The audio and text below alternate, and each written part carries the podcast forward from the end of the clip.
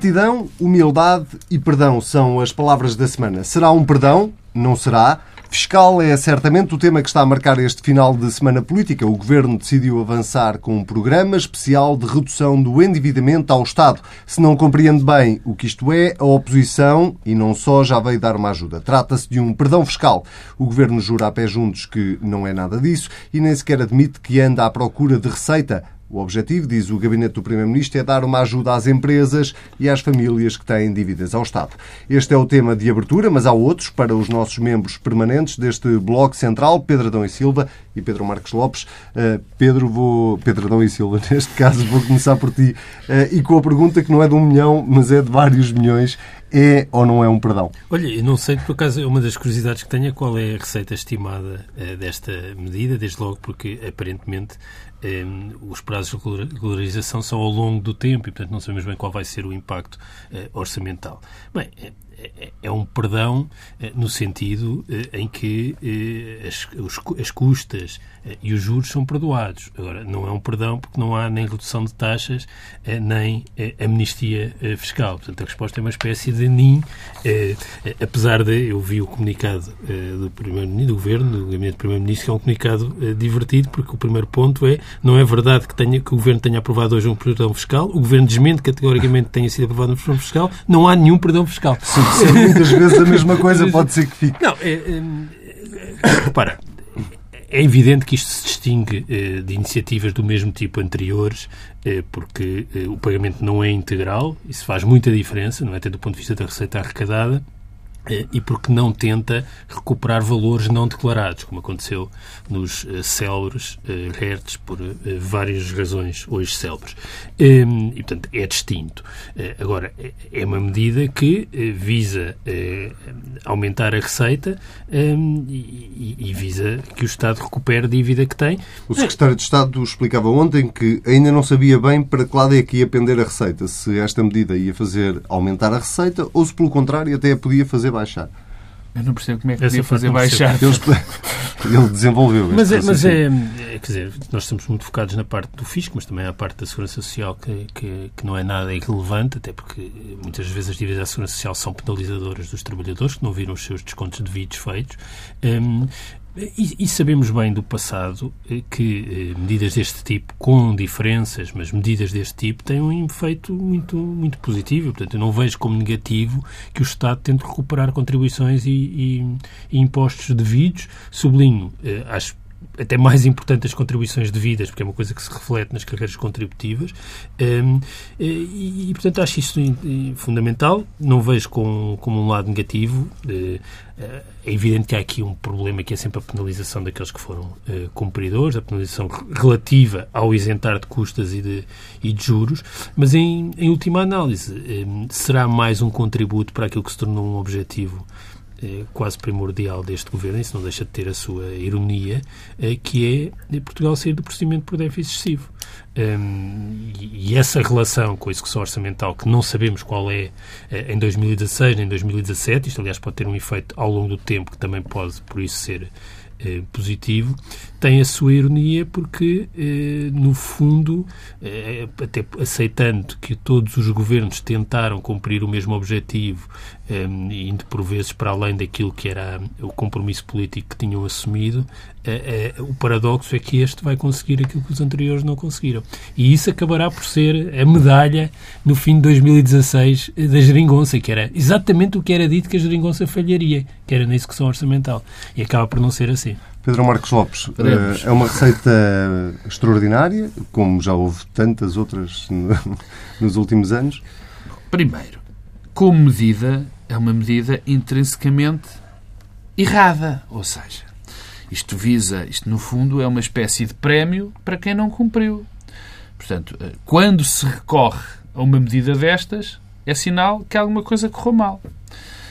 Uh, agora, é a primeira vez que se, que se tenta uma medida destas, ou pelo menos da família destas? Claro que não. É, uh, esta tentativa de recuperar receitas fiscais que não foram obtidas em tempo útil, e, e, algumas até que não tinham sido obtidas ou não seriam obtidas de todo, já são medidas, já são medidas antigas. Portanto, no fundo, isto é um mal, eu não lhe queria chamar mal necessário, mas é quase um mal, é um mal útil digamos assim. É melhor receber menos e receber do que não receber. Sim, como é evidente, e depois, quer dizer, e, e, e tem um objetivo, já lá vamos ao objetivo desta medida, que, que não é, como é evidente, ajudar as empresas, as empresas a serem capitalizadas, por amor de Deus, quer dizer, na minha opinião, é tirar um bocadinho de areia para os olhos e não havia necessidade de o fazer.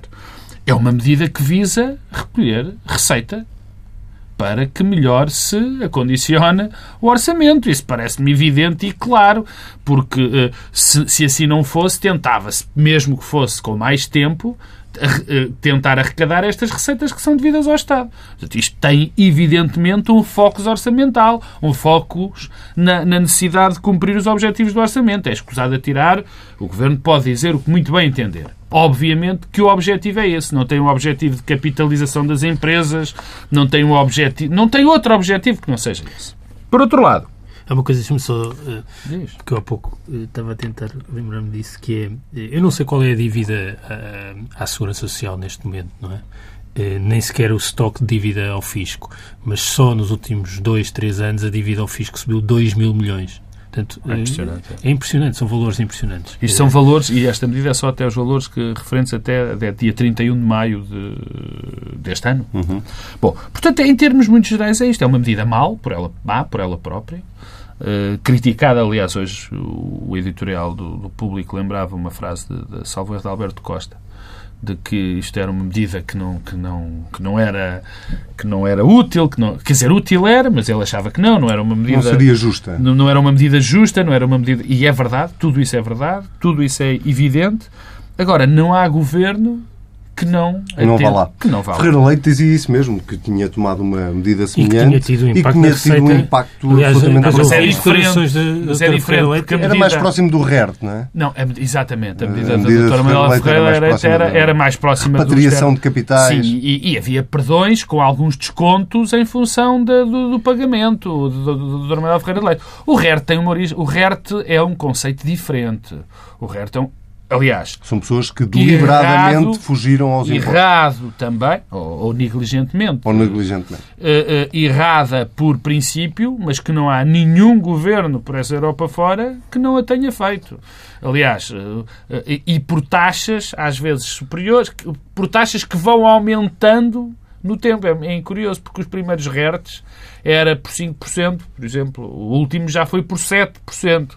E, portanto, aí havia, aí a, a, a, razão era, era, era, era, é diferente. E faz sentido Os o argumento, de, faz sentido é, o argumento do Bloco de Esquerda de que uh, a medida é má porque é cega, porque uh, devia proteger sobretudo as famílias que não pagaram os seus impostos por dificuldades desculpa, financeiras e não aqueles que não pagaram. É, muito engraçado, claro, é muito engraçado. Eu, o Bloco de Esquerda tem algumas coisas muito engraçadas. Quer dizer, por um lado, acha que todas as pensões devem aumentar cegamente 10 euros e não quer saber se há pessoas que precisam, que já têm outro tipo de, de proveitos ou não. E, portanto, é uma medida cega, aumenta-se os 10 euros. Aí não há problema de saber quem é que deve ou quem é que não deve, quem é que está bem ou, que não, ou quem não está bem. Nesta medida, quer ver quais são as famílias que têm necessidades ou não têm necessidades. Como é que se faz isso? Como é? é que, por exemplo, na questão das pensões há uma maneira, não é? Aqui não. Aqui não, não, não. Se uma equipa gigantesca a investigar quem é que teve dificuldades ou não. Isso é impensável. Não, não, repara, eu acho que estas medidas, quer dizer, não, eu acho que ninguém simpatiza com estas medidas. Uh, mas, por um lado. Por outro, é possível criar um ranking de medidas destas. Uh, e o RERT estará, uh, no fundo. Nem é da mesma família. Não, não, na família Estás de a falar medidas do, extraordinárias do para a justiça. De justiça, dos princípios que estão presentes. Quer dizer, é, é diferente criar uma taxa uh, sobre rendimentos não declarados e outra coisa é ter um, uma medida em que não se paga juros e custos e se pode ter um pagamento faseado das dívidas. Esta choca-te menos choca menos. Claro. Agora, eh, há, outro, eh, há outra questão que temos que colocar. É, é preferível alguma criatividade deste tipo em sete FIS quando sabemos, por exemplo, que há 2 mil milhões de dívida recente e, portanto, que é mais fácil de cobrar. Não sabemos qual é para trás e que percentagem é que se pode cobrar. Não, não sabemos qual é a dívida à Segurança Social também correspondente ao mesmo período de tempo. Mas é preferível isso ou eh, sobre taxas no IRS ou aumentar o IVA? É porque é disso que estamos a falar. Imaginemos que, eh, eu não vi nenhuma estimativa, mas se há uma dívida fiscal entre 2013 e 2016 de 2 mil milhões, a crescer a que já existia antes, se... Eh, 20% desta dívida for uh, cobrável, mesmo que seja ao longo de dois, três anos, faseadamente. Estamos a falar de 400 milhões. Mas a, a eh, cobrança uh, também, deixa-me só, deixa só dizer-te isto, o, o Secretário de Estado disse que não havia... Não, é impossível. Não, há, acho que não há estimativa que ninguém consegue estimar. Mas, mas lá está, o histórico eh, eu vi os valores para, para aquilo que aconteceu no governo de Passos Coelho eh, e eu vi, se não me engano, a doutora Manuel Ferreira também falou em valores específicos, são muito impressivos e, portanto, é natural que se repita qualquer coisa do género. E o mesmo do lado da segurança social. Portanto, eu acho que isto é positivo e, e de alguma forma indicia eh, aquilo que se está a passar com, em 2016, mas algumas das coisas que podem acontecer no orçamento de 2017, porque me parece que em lugar eh, dos aumentos fiscais vai haver alguma criatividade do lado da Receita com coisas não deste tipo. Mas esta mas criatividade não é propriamente original. E do ponto, de vista, do ponto de vista da comunicação, a Rocha Andrade estava em silêncio já há algum tempo, desde a da famosa polémica com a Galp. Galp, aliás, que também está a provocar polémica neste caso. Mas vamos começar pelo início, que é... Uh, aparentemente, cada vez que o Rocha Andrade uh, fala... Ou não fala. ou não fala eh, a coisa não corre muito bem. Tanto que é o gabinete do Primeiro-Ministro, eh, esta quinta-feira à noite, que vem esclarecer. E pelos vistos nervoso. E não o próprio Ministério das Finanças. Bem, eu acho que a comunicação no Ministério das Finanças tem tido dois polos negativos. Um é, eh, na parte do sistema financeiro, aquilo que se passou com o processo Caixa Geral de Depósitos, quer dizer, foi tudo mal comunicado, quer dizer, nasceu mal, foi evoluindo torto e depois culminou muito bem, mas o processo foi eh, muito danoso. É provavelmente as maiores vitórias deste governo, desculpa interromper-te, provavelmente as maiores vitórias deste governo foi o processo de capitalização da Caixa de Depósitos. Eu, eu, eu e tenho, a percepção pública foi o contrário. Eu tenho muita dificuldade. Não sei em... se a percepção pública foi o contrário. Eu acho, eu acho que, que, foi. Eu o, acho que foi. Eu acho que foi porque o que caiu mais. Exato, não, particularmente o processo do, da escolha Sim. e da nomeação da do Conselho de Administração. De... Se há processo que o governo teve uma vitória clara uh, sobre até as, as entidades europeias, se há processo que se vinha arrastando e que ninguém resolvia e que este governo conseguiu resolver, foi o caso. Se há problema grave neste país, é o sistema financeiro. Mas com essas premissas todas, o governo teve uma vitória ótima, acho que foi das melhores eh, coisas que o governo conseguiu atingir. Se olharmos para aquilo que foi a opinião pública e a percepção que há, e essa é a minha, é a minha percepção do que foi a percepção da opinião pública, é profundamente negativa. E agora, mais uma vez? Agora, pensa do lado fiscal. Hum, não deixa de ser estranho que, eh, quando se sabe, já foi dito que a carga fiscal vai diminuir eh, em 2017, eh, haja uma espécie de pré-teste de medidas fiscais feito na praça pública. Acho que isso tem uma explicação, é que estamos perante um orçamento e uma solução de governo que depende do Parlamento e não do Conselho de Ministros, e se nós olharmos retrospectivamente até para os governos de partido único, ou para os governos de coligação, estes momentos, antes do orçamento, eram momentos em que na comunicação social iam surgindo medidas que estavam a ser testadas e que eram motivo de alguma conflitualidade interna no Conselho de Ministros. É, nem era preciso ser governos de coligação. Isso aconteceu. Sim, sim. O ministro A que era a favor claro. onde, o ministro B que era, e acabava por trans, trans, ser transmitido para a comunicação social. Agora temos a mesma eh, coisa, mas a um nível mais elevado. E, portanto, o que me parece é que a tensão da geringonça passa por uma discussão eh, pública eh, deste, destas medidas, destas e como dos aumentos das pensões e, e, e portanto, os temas de fiscais e de reposição de rendimentos e de política de rendimentos, que são os temas que normalmente transparecem mais nos momentos do Orçamento de Estado, agora estão no espaço público. Ah, eh, qual é a responsabilidade do Secretário de Estado dos Assuntos Fiscais? Não consigo perceber bem, mas a verdade é que os temas que têm a ver com os assuntos fiscais têm sido dos mais penalizadores. Eh, e isto é mais um, que atenção à memória. um empurrão para aqueles que defendem que eh, Rocha Andrade é remodelável a seguir ao orçamento? Eu acho que Rocha Andrade não é remodelável, no sentido em que, eh, pelo peso específico que tem no governo, pela relação próxima com António Costa, um, por até ser alguém com um perfil mais político dos seus restantes membros um, do Ministério das Finanças, os membros do Governo, e, portanto, em teoria, não é remodelável. É alguém que tem um papel muito importante eh, junto a António em teoria, Costa. Miguel Calvas também não era remodelável Pois, é um pouco, era não, exatamente, não, nesse sentido, é, mas é um pouco a mesma, eh, a mesma situação. Eh, repara, não sei se recordam, quando o governo é feito, nas primeiras versões, Rocha Andrade era o secretário de Estado da Presidência do Conselho de Ministros e, e vai para as finanças para haver alguém com uma componente mais, Mais política, política. Eh, nas finanças. Mas a verdade é que politicamente, eh, onde ele toca, normalmente. Não, há uma coisa muito engraçada esta semana da entrevista do Primeiro-Ministro ao público, eh, onde regressa ao tema do IMI, do novo imposto sobre o património, onde o Primeiro-Ministro dá uma explicação para aquele imposto que, no fundo, esvazia toda a polémica. É que, em última análise, parece que o que estava a ser decidido era um novo imposto para substituir o imposto de selo que, que já existia. E, no fundo, criando até maior justiça, porque o imposto selo tem aquele problema de ser para os imóveis Bem, mas a a- partir de um milhão. E percebeu-se que tudo isto se embrulhou e eu acho que já ninguém consegue explicar exatamente Não, porque é que mas- se embrulhou a não, história Mas há do, pior, do, do há pior, porque ontem a Catarina Martins, SIC, à SIC, falou do imposto de património e a baralhada eh, continuou completamente, porque disse, basicamente, não, ou se não disse o contrário, deu uma versão completamente diferente da versão do que o Primeiro-Ministro tinha dado sobre Qual foi? o Não sei, não ouvi. não, disse sim, que estávamos a estudar, que, enfim, não, não queria assumir a derrota abaixo dos 500 mil euros, mas se fosse abaixo do milhão, eh, eh, eh, poderia haver um problema, porque era preciso penalizar as grandes fortunas imobiliárias.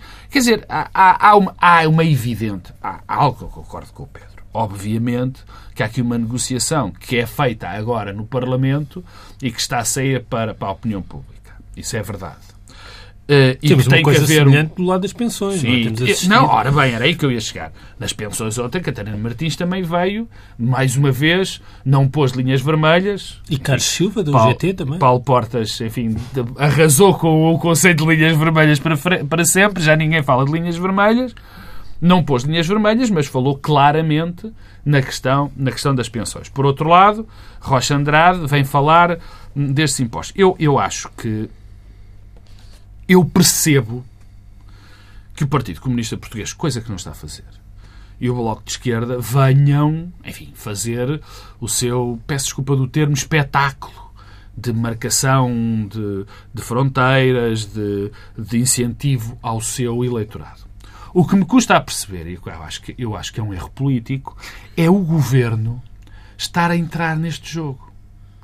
Eu, De eu- forma que o governo está a entrar. está a entrar neste jogo, por, por exemplo, como o Fernando Rocha Andrade está, está a anunciar estas medidas ou a falar destas medidas. Ver quem é que anuncia mais Sim, coisas. quer dizer, eu acho que isto não faz sentido nenhum. Acho que o governo, que é quem está a elaborar o orçamento, não é? Quem está, claro que há negociações, mas está a elaborar o orçamento. Eu acho que o governo perde muito, perde muito em termos de comunicação, a estar a falar das medidas. Tu concordas com, o- com o Pedro Adão e Silva eh, Rocha Andrade não é remodelável? Ai, não concordo. Não, não, mas, repare, não é Aliás, eu Não, ia é dizer, pouco expectável não, eu dizia, não concordo. remodelável. Não, eu, quer dizer, não concordo porque se há algo. mas, sim, o Pedro nem disse bem isso. ah, ah, ah, não, não lhe quero negar isso. Eu acho que Rocha Andrade é tão remodelável como qualquer outro. Por E se discordo. continuar. E se Eu vou, vou continuar dizer uma coisa. Não fora. Eram três secretários de Estado. Oh, não, é? Pedro. não fora Rocha Andrade ter sido um dos três secretários de Estado envolvido na história das viagens pagas pela Gal para ir ao Oh, euro, eh, tinha havido acumulação. Não é, tivesse- a minha, é a minha intuição. Não sei, eh, mas isso está bem, isso é intuição, mas eu não sei. Eu acho que se há algo que nos. nos Antes do orçamento? Pois, não Eh, sei, ou depois do orçamento, ou talvez na haveria altura, Talvez na Agora altura, não há, só não, não, por- a dizer, como na toda a gente quer. em julho, quando, quando, quando se Uma coisa a passo coelho. Quando foi público que hum, julgo que aqueles outros dois secretários de Estado não fora haver um terceiro, que era, Que era Andrade, Andrade, na verdade foi ido. aquele de quem se falou, eh, e não é por acaso. eh, eh, Tem só os assuntos fiscais. mas, mas, pois, exato, mas Não, não- Ainda por cima, esta polémica agora envolve novamente a Galp, porque Rocha Andrade ontem disse que naturalmente que a Galp, se quisesse entrar neste plano, podia entrar, e hoje o Ministério das Finanças já veio E, dizer olha, que então, afinal então não. deixa-me isto não- pegar nisso, porque isso é que eu me surpreendo, porque tendo em conta a inibição objetiva que há em relação aos temas que eh, se prendem com a Galp, era o género de questão que devia já estar preparada a resposta. Previamente. E eu não compreendo como é que isso acontece, não é? Como é que tendo em conta o histórico recente com a Galp, é possível ter uma resposta que, no mínimo, foi evasiva no Parlamento para depois perceber que, afinal, as contribuições extraordinárias que estão em litigância não são abrangidas por isso. Portanto, a Galp não beneficia deste plano. Porque é que não foi possível dar esta resposta? Porque é que esta resposta não esteve preparada? O, governo, o, governo, o governo semelhou, na minha opinião, semelhou uma gigantesca atrapalhada com esta história do Fernando Rocha Andrade e com os outros secretários-gerais que não vai ser possível sair. Que não vai ser possível sair. Porque do momento em que o governo assume que aquilo foi um erro e que não, não se admitia que aqueles secretários de Estado não, não podiam ir àquela viagem. Particularmente no caso de Rocha Andrade, que lhe é tirado, no fundo, o dossiê da Galp. Quer dizer, vamos ter constantemente um, um, um secretário de Estado eh, coartado em parte das suas responsabilidades. Sim, mas não é este o caso. É exatamente por causa disso que a resposta devia ter sido inequívoca. Não, não, mas de acordo. E é estranho que não, seja dada tá uma bem. resposta no Parlamento que depois mas, as finanças... Isso é verdade, tudo isso é verdade. Mas o que eu estou a dizer é que temos o Secretário de Estado, por causa do, do Primeiro-Ministro, por causa de quem lidera o Governo, de achar que aqueles senhores não podiam ter ido, sempre fragilizado. Sempre fragilizado. Deixa-me só acabar com a história de quando de, de ser remodelável ou não. Não sei se... Eu, parece que tem uma ligação próxima com António Costa e tudo mais. Mas se há coisa que isto já nos ensinou é que, que a política nos ensina desde muito cedo que isto, a dada altura já não há. Não, não é questão de amizade, quer dizer, a dada altura estas partes frágeis acabam por fragilizar, o que é o caso concreto, o próprio Primeiro-Ministro e contaminar tudo. E portanto, e, portanto é, é, é, não, não acho que não seja remodelável. Aliás, esta história do Secretário de Estado já, já vem atrás, que também houve problemas e muitos com o antigo Secretário de Estado. Então não deixe cair a bola uh, e vamos, eh, já, já abordámos aqui uh, alguns aspectos, os mais importantes daquilo que se conhece até agora do Orçamento do Estado para o próximo ano. Na próxima semana será apresentado esse documento e nós eh, cá estaremos para o analisar. Mas uh, esta semana passou um ano sobre as eleições legislativas de 2015, uh, que acabaram por dar origem a dois governos, o último dos quais está agora em função. Uh, em funções. É verdade. Uh, já ninguém se lembra que houve dois claro, governos. Claro, uh, a famosa geringonça e, portanto, tirando episódios que todos os governos têm, com mais geringonça ou menos geringonça, a verdade é que ela Tá, move-se até agora e já vamos, já vamos para é o segundo orçamento e ninguém está à espera que ele não passe. Não, eu acho que, quer dizer, aliás, eh, é uma pergunta que acho que nem, que nem faz sentido. Nem se coloca, nem é? se coloca. Coisa que não era previsível eh, no princípio. Aliás, se há, se há algo que, eh, que se pode dizer que foi um erro tremendo de avaliação da oposição, foi estar sistematicamente a pôr metas de quedas do governo, sistematicamente. Era o orçamento, eles não se iam entender. Primeiro não ia haver geringonça. Depois era abril. Depois era o orçamento, de depois era abril, depois era o programa de estabilidade, depois, depois era a Europa, depois era a execução orçamental. Depois era o diabo em setembro. E depois era o diabo em setembro. Isto, eu, eu, francamente, eu acho que esta estratégia da oposição, que agora o CDS parece já ter acertado mais ou menos com o registro, acho catastrófica e o PSD não consegue sair desta estratégia. E porquê é que eu trago a estratégia da oposição para falar uh, da geringonça? Porque essa é a primeira prova de que a geringonça funcionou, porque a oposição não conseguiu ter um, um, um discurso alternativo eh, e mais, cada vez, o único discurso era prever a queda para o próximo mês, que foi desgastando a própria oposição. Porque quando se anuncia algo e essa coisa não acontece, é, há um desgaste natural. Bom, era um, um projeto que, que, que, teria todas as razões para que as pessoas não, não acreditassem nele, os próprios partidos, por duas ou três questões. Há uma essencial, não é? Em termos de projeto ideológico, o Partido Socialista está, continua, por muito que digam que agora há um bloco à esquerda, há um bloco à direita, não há dúvida nenhuma. Agora, se nós olhamos para a matriz do Partido Socialista e olhamos para a matriz do Bloco de Esquerda e do Partido Comunista Português, continua o Partido Socialista a estar muito mais próximo do PSD e do CDS, provavelmente agora até mais próximo do, do CDS do que do PSD, pelo menos das cúpulas, do que estará alguma vez do PCP e do CDS. E do, Bloco, de Esquerda. Do, e do Bloco de Esquerda. Desculpa. Em termos ideológicos. E no segundo ponto, que tem a ver com isto, tem a ver, é a questão da posição face à Europa, não é? A posição do Partido Socialista face à Europa é muito mais próxima, incomparavelmente mais próxima da do PSD, do CDS, do que a do Bloco de Esquerda e do Partido Comunista Português, mesmo hoje. O que me leva, para já, a uma das conclusões, que, que também, curiosamente, tem sido um brutal erro da oposição a este governo. É porque foi feito o discurso particularmente insistente nos últimos tempos de que quem mandava no governo era o Bloco de Esquerda e o PCP. Mais o Bloco de Esquerda, admito. Ora bem, se houve quem cedesse neste, na geringonça, quem cedeu, e por acaso voltou a ser muito claro ontem, muito, no, no, numa entrevista muito curiosa da Catarina Martins ao, à, à, à Clara de Souza na SIC. Mais uma vez foi claro que quem cedeu muito foi o Bloco de Esquerda e o PC nos seus princípios. Porque não há renegociação da dívida, a política europeia continua a ser a mesma e o PS, o Partido Socialista ou o Governo, que remédio está a ir atrás dela por não ter outra solução, enquanto o Bloco de Esquerda e o PC não queriam isto. Ora, ou, ou seja, quem cedeu mais e continua a ceder, e eu temo que vá ceder também muito neste orçamento, tem sido o Bloco de Esquerda e o, e o, Partido, e o, e o Partido Comunista Português. Eu acho que isto é absolutamente indesmentível, porque tu não tens ainda uma medida que nos digam assim, bom, esta medida de facto é daquelas que eh, é nitidamente o Bloco de Apesar Esquerda do PC. de se dizer que quem manda no Ministério da Educação é, é a FENPROF, acho, que quem manda... Eu acho, quer dizer, não, mas pode ser. Isso é outra questão. Na questão da FENPROF é outra questão. Fala-se muito é no Ministério das Finanças, de quem faz a política europeia.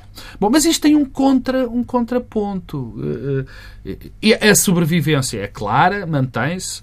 Aquele acordo que foi feito em base em três ou quatro princípios básicos é o que segura. É um acordo de, para o orçamento.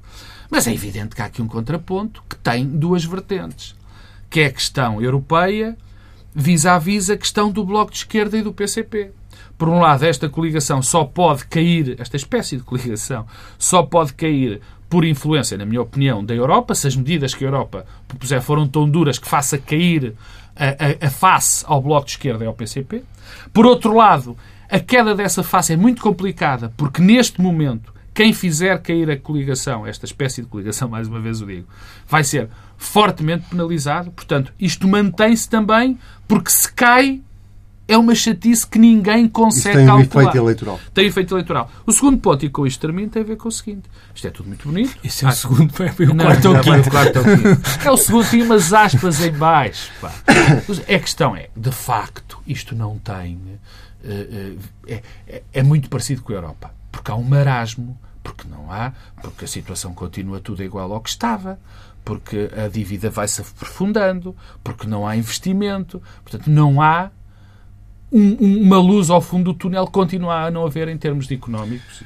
Pedro. Bem, há uma componente deste ano de jogo de espelhos, ou seja, que tem a ver com aquilo que eh, a oposição tem feito e qual tem sido o papel da oposição, que tem ajudado à consolidação eh, eh da geringonça. Eh, há, há, outra questão, e que está ligada ainda com esta, que é, de facto, a geringonça tem feito prova de vida ao longo deste ano e tem superado eh, as provas de vida e as provas de vida tinham umas expectativas tão negativas que qualquer superação acaba por jogar a favor uh, uh, do, do governo e da maioria. Eu julgo que agora o desafio é passar da, da da prova de vida para uma espécie de prova de solidez e que não pode limitar-se apenas a, a, sucesso na execução orçamental e saída do procedimento por déficit excessivo. É preciso qualquer coisa, qualquer coisa de marca reformista que resulte da coligação. Ou seja, é preciso alguma coisa que possa ser dito. Isto é possível porque há esta solução de governo. Uh, e não seria Sim, possível não é a indústria 4.0, não é... Não, não, não, não são as. Dizer, não, não, acho que é qualquer coisa que seja hum, uma marca desta coligação, desta coligação no sentido em que isto foi possível porque o PS, o Bloco e o PC se entenderam e não coisas que resultam, aliás, do programa do PS. e resultados esse... económicos palpáveis. E resultados económicos, naturalmente, também. Mas, mas apesar de tudo, quando nós olharmos retrospectivamente para o que se passou neste ano, aquilo que será recordado não é nem a consolidação orçamental, nem os resultados económicos, nem a economia 4.0 ou 5.0. É uma outra coisa, é uma espécie de desbloqueio do sistema político e um duplo alinhamento. Eh, um alinhamento do comportamento dos partidos com a natureza do sistema eleitoral português. O sistema eleitoral português foi desenhado para não gerar maiorias absolutas eh, e estava bloqueado porque era possível coligações de direita, porque eram possíveis governos de maioria absoluta do PS ou do PSD, que eram muito difíceis eleitoralmente, e eram possíveis governos do PS coligados com a direita. Eh, ora, o que era impossível era o sistema estar polarizado e bipolarizado. Isso julgo que é um ganho e é importante. Uma outra coisa é, também relevante é que houve manifestamente um alinhamento do comportamento dos partidos com a vontade dos eleitorados dos próprios partidos. Uma das coisas que foi dita há um ano é que os partidos, se aceitassem esta solução, seriam penalizados pelos seus próprios eleitorados. Não há nenhum sinal disso, pelo contrário. É o eleitorado do PS, o eleitorado do Bloco e o eleitorado do PC desejava esta solução. A pequena variação que há nas sondagens, é isso mesmo. Conta é porque um as sondagens, as sondagens, Verdade, é a única tendência, a única tendência que é, é possível, a única tendência que é possível identificar nas sondagens é uma tendência de ligeira subida do PS à custa de uma descida do PSD. Ou seja, a ideia que o PS indo para o governo, apoiado pelo Bloco e pelo PC, isto levaria a uma pequena subida do PS e descida do Bloco e do PC, ou cenário alternativo, uma perda do PS para o PSD, isso não aconteceu. Não aconteceu. Portanto, eh, essas duas coisas não aconteceram. Oh Pedro, deixa-me Finalmente... só fazer um, parênteses na questão da, da, das sondagens que, que me parece interessante. É verdade isso mas também há algo que tem que ser dito. Estas sondagens alteram completamente no caso da geringonça é, Claro, que todas as sondagens, quando sim, não há é eleições... É não, mas é diferente neste crise, caso concreto. Mas esse é o, é, é o outro ponto. Uma das razões da estabilidade desta solução está ligada com as sondagens na medida em que se percebe. Os eleitorados dos partidos não querem eh, que isto não corra bem. Logo, uma das defesas do governo é perceber que quem provocasse a queda desta solução eh, política, seria muito penalizado eleitoralmente. Logo, o Governo tem sempre uma margem de manobra até face ao PC e ao Bloco que é maior do que se antecipava. Depois, eh, há uma transformação que eu acho que, apesar das coisas que já falámos aqui, que temos falado, eh, há uma transformação do PC e do Bloco que não são eh, marginais nem irrelevantes. Eh, de alguma forma, este ano, mudou mais o PC e o Bloco do que mudou o PS. Ou seja, não é tanto o PS que se radicalizou, é o eleitorado que se moveu para o outro lado e se o PS não desse resposta a essa vontade do eleitorado, estaria dizimado popularmente. Não sei se, se o cenário do PS a viabilizar um governo do PS e CDS tivesse sido aquilo que se concretizasse, eu acho que neste momento o PS estava em processo de pasoquização aceleradíssimo. mas o PC, mas, o, mas o, o, o PC e o Bloco estão também a mudar a sua natureza, até talvez mais o Bloco, porque estão a evoluir de partido de protesto para partido de compromisso. E isso é para mim a maior das surpresas de tudo isto. É que é, a Europa tem funcionado sempre como um espectro sobre esta governação. E eu pergunto-me sempre porque é que a Europa, que por toda a Europa tem um problema que é ingovernabilidade, dificuldade de integrar partidos de protesto em soluções de governo. Basta olharmos aqui para a Espanha. Mas é uma, é uma tendência que até na Alemanha hoje em dia é, existe. O Reino Unido só tem governo, tem um sistema eleitoral que força maiorias, porque senão Sim. neste momento um governo no Reino Unido era um governo Labour, conservador e liberal. Era o, nosso, única... o nosso sistema o eleitoral... Nosso sistema era o que se estava a passar. E porquê que a Europa, que tem um sistema proporcional em que partidos de protesto, pela primeira vez em 40 anos de democracia, se transformam em partidos de compromisso, em vez de valorizar esse caminho português. Era esse o exemplo que devia ser dado. Continua sempre a olhar com uma enorme desconfiança e ceticismo para, o, para aquilo que se passa em Portugal. O que vai mudar é a execução orçamental. Obrigado pela deixa e obrigado por teres falado da Europa, porque vamos para o último tema e já é uma coisa versão muito acelerada, senão não temos tempo para este tema e, e é incontornável uh, falar de António Guterres esta semana. Uh, ele foi oficialmente nomeado para secretário-geral da ONU. Eh, agora, para ti, para não deixares cair a bola novamente, contra búlgares e Merkels, eh, António Guterres venceu. Certo. Há, há um lado muito positivo e que julgo que enche toda a gente de satisfação e que é é, não apenas António Guterres ter sido escolhido e ter sido eleito, mas como ter sido eleito num processo aberto, transparente, competitivo e meritocrático. Foi o seu mérito é, que, é, que o levou a secretário-geral das Nações Unidas, mas foi o seu mérito porque o processo de escolha mudou. Esse é o lado eh, positivo, eh, mas depois há um lado muito negativo e, a meu ver, incompreensível, que não consigo exatamente alcançar o que se passou e que é o comportamento da União Europeia, da Comissão Europeia em particular e da Alemanha em tudo isto. Achas que houve aqui um movimento do partido, há quem defenda que houve aqui um movimento do Partido Popular não, Europeu não... para tentar impedir não, e que parece, Merkel era o não, rosto mais visível? Não parece, eu, eu não parece que isso pois. seja o Partido Popular Europeu. Devo, aliás, dizer que acho que os problemas da Europa resultam menos clivados clivagens partidárias e muito mais eh, clivagens de regiões e de países. Eh, e o que isto mostra é que houve aqui uma iniciativa política da Alemanha e da Comissão que foi completamente falhada, contraproducente e que não consigo perceber exatamente para que é que serviu. Os efeitos são manifestos, fragilizou a Europa, fragilizou a Comissão, contrapôs uma ideia de Nações Unidas, apesar de tudo, com processos de escolha mais abertos e transparentes e uma golpada a partir da Comissão, de uma comissária que agora regressa eh, e de uma Alemanha que sempre que tenta assumir o seu papel de potência hegemónica falha redondamente eh, e falha contra os seus próprios interesses, porque se isto tinha como propósito a Alemanha passar a ser membro permanente do Conselho de Segurança, o que é que a Alemanha ganhou? O que é que a Europa ganhou eh, com tudo isto? Muito pouco ou nada e não se, de facto não se percebe o alcance. Guterres foi salvo pela Rússia? Não, eu acho que Guterres foi salvo, ou, ou, ou, melhor, ele construiu a sua própria salvação, quer dizer, de facto, o caminho que ele fez é um, é um caminho que eu, eu, eu, eu tendo, tendo não, obrigo-me a não entrar normalmente neste, naquilo que eu acho que é um nacionalismo bacoco, de que quando há um português... É tudo bom. Se é português, é bom. Nós temos bem prova, infelizmente, na política internacional disso, de que isso não é verdade. Uh, e isto alarga-se, por exemplo, ao futebol. Quer dizer, quem não disser que o Ronaldo é melhor que o Messi... Não é patriota. É defenestrado, quer dizer, logo na primeira, na primeira janela que aí apareça. Não, mas aí é um, há um... Eu tenho que confessar que tenho bastante orgulho no que aconteceu, particularmente porque o trajeto, pelo objetivo, a maneira como foi trilhado. Mas isso já foi dito por tantas pessoas que já, e já o disse também, e que a semana passada não vale a pena. Eu gostava muito de ajudar os nossos ouvintes uh, tentando explicar, ou pelo menos dando a minha opinião sobre aquilo que aconteceu com a Comissão Europeia. Mas não fazes a mínima ideia. E com a Alemanha. Mas não consigo. Lamento.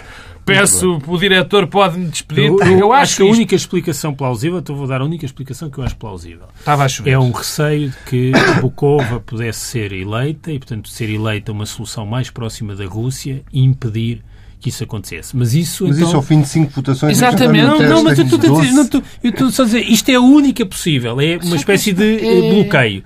Ou é seja, é, foi, foi bloquear... Eu, não, eu, muito francamente, não consigo. Quer dizer, porque a única explicação é que está tudo... Que, incompetentes, está ou doidos, ou, ou, ou, ou, qualquer coisa. Normalmente, quer dizer... Isto é que era uma bom, isto é que é um bom tema para aqueles rapazes e raparigas que gostam de teorias de conspiração. Porque isto é, mas nem por aí, porque isto é tão disparatado. Quer dizer, se queriam de facto bloquear isto, esperaram por cinco votações. Quer dizer, mesmo que vamos imaginar que agora a senhora Cristalina uh, ganhava. Isto era um levantamento, quer dizer, havia qualquer, chegava à Assembleia Geral da ONU e com certeza que ia haver um, quase um levantamento de rancho, porque isto é inexplicável, não é? Não percebo. Muito bem, ficamos Lamento. com as explicações possíveis em relação a esta nomeação de António Guterres. Falta então a Assembleia Geral da, da ONU e, uh, se tudo se cumprir em janeiro, uh, Portugal terá uh, o primeiro português como secretário-geral das Nações Unidas. Nós voltamos de hoje a uma semana com um bloco central especial orçamento, excepcionalmente às 11 da noite, para analisar a apresentação do Orçamento de Estado, que será feita nesse dia mesmo por Mário Centeno. Até lá.